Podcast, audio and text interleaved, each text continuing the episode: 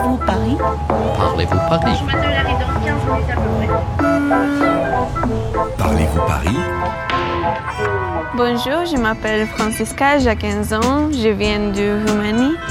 Je me demande comment on fait pour parler avec les médecins, si on ne parle pas bien la langue, si on ne comprend à peu près rien. Francisca 是来自罗马尼亚的中学生，她很想知道法国医生如何跟外国病人交流。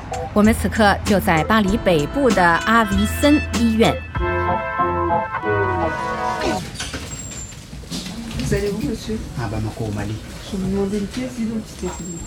Dr. b u c h 是这个医院传染病科主任，他首先向我们介绍了医院的建院史。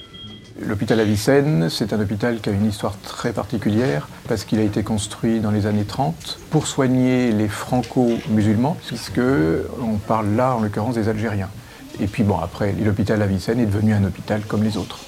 这所医院成立于上世纪三十年代，专门接收阿尔及利亚裔病人。这就是为什么这所医院有一个移民疾病治疗专科。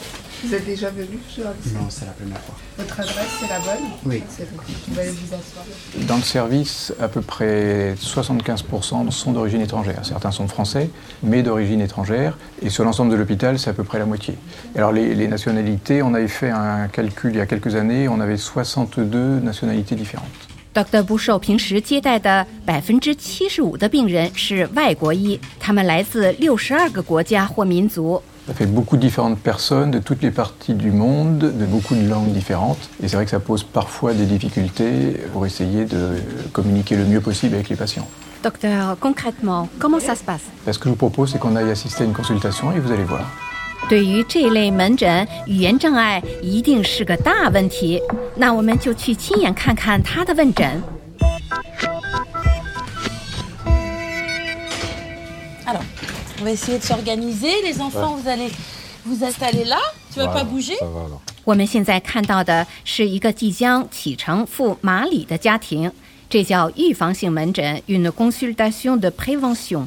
C'est très bien. Donc, on va l'installer sur la. Sur le bras. Attends, attends, attends. Ah. Là, il sait que. Là, il sait qu'il va lui arriver euh, quelque chose. Attends. Euh, Comment il s'appelle Il y a un coup. Yankoubou. Viens me voir. Attends.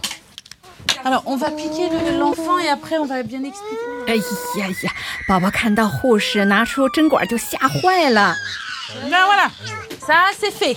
护士正在给宝宝注射预防黄热病和甲肝的预防针，然后他又向家长解释抗疟疾疗法。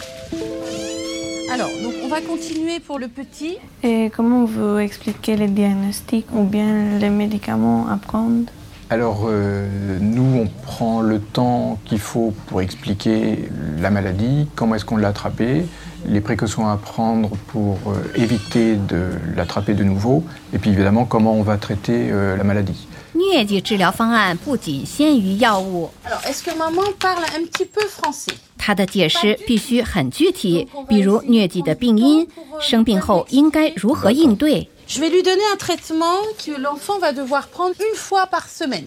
D'accord. C'est le Lariam. 小宝宝的妈妈不讲法语，所以护士必须让这位母亲明白，她需要给孩子服用抗疟疾药一周一次，une fois par semaine。 Ça veut dire qu'un comprimé va lui faire 4 semaines. Quels sont les autres moyens que vous utilisez pour expliquer aux patients Parfois, chez les patients qui parlent euh, pas suffisamment bien français pour bien comprendre, on fait appel à des interprètes pour qu'on soit sûr que le patient, dans sa langue maternelle, ait bien compris de quoi il s'agit et c'est fondamental pour surtout rassurer les patients sur le fait que, en général, c'est pas si grave que ça. 有时他们需要找专职翻译协助，身边有位说母语的人会令病人安心。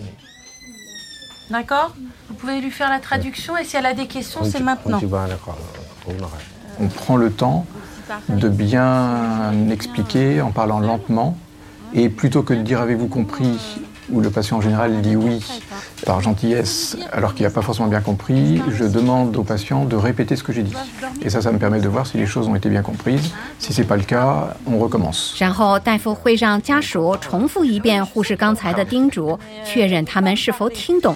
S'ils ont bien compris. D'accord Merci beaucoup. Je vous en prie. Au revoir. Au revoir. Bon retour.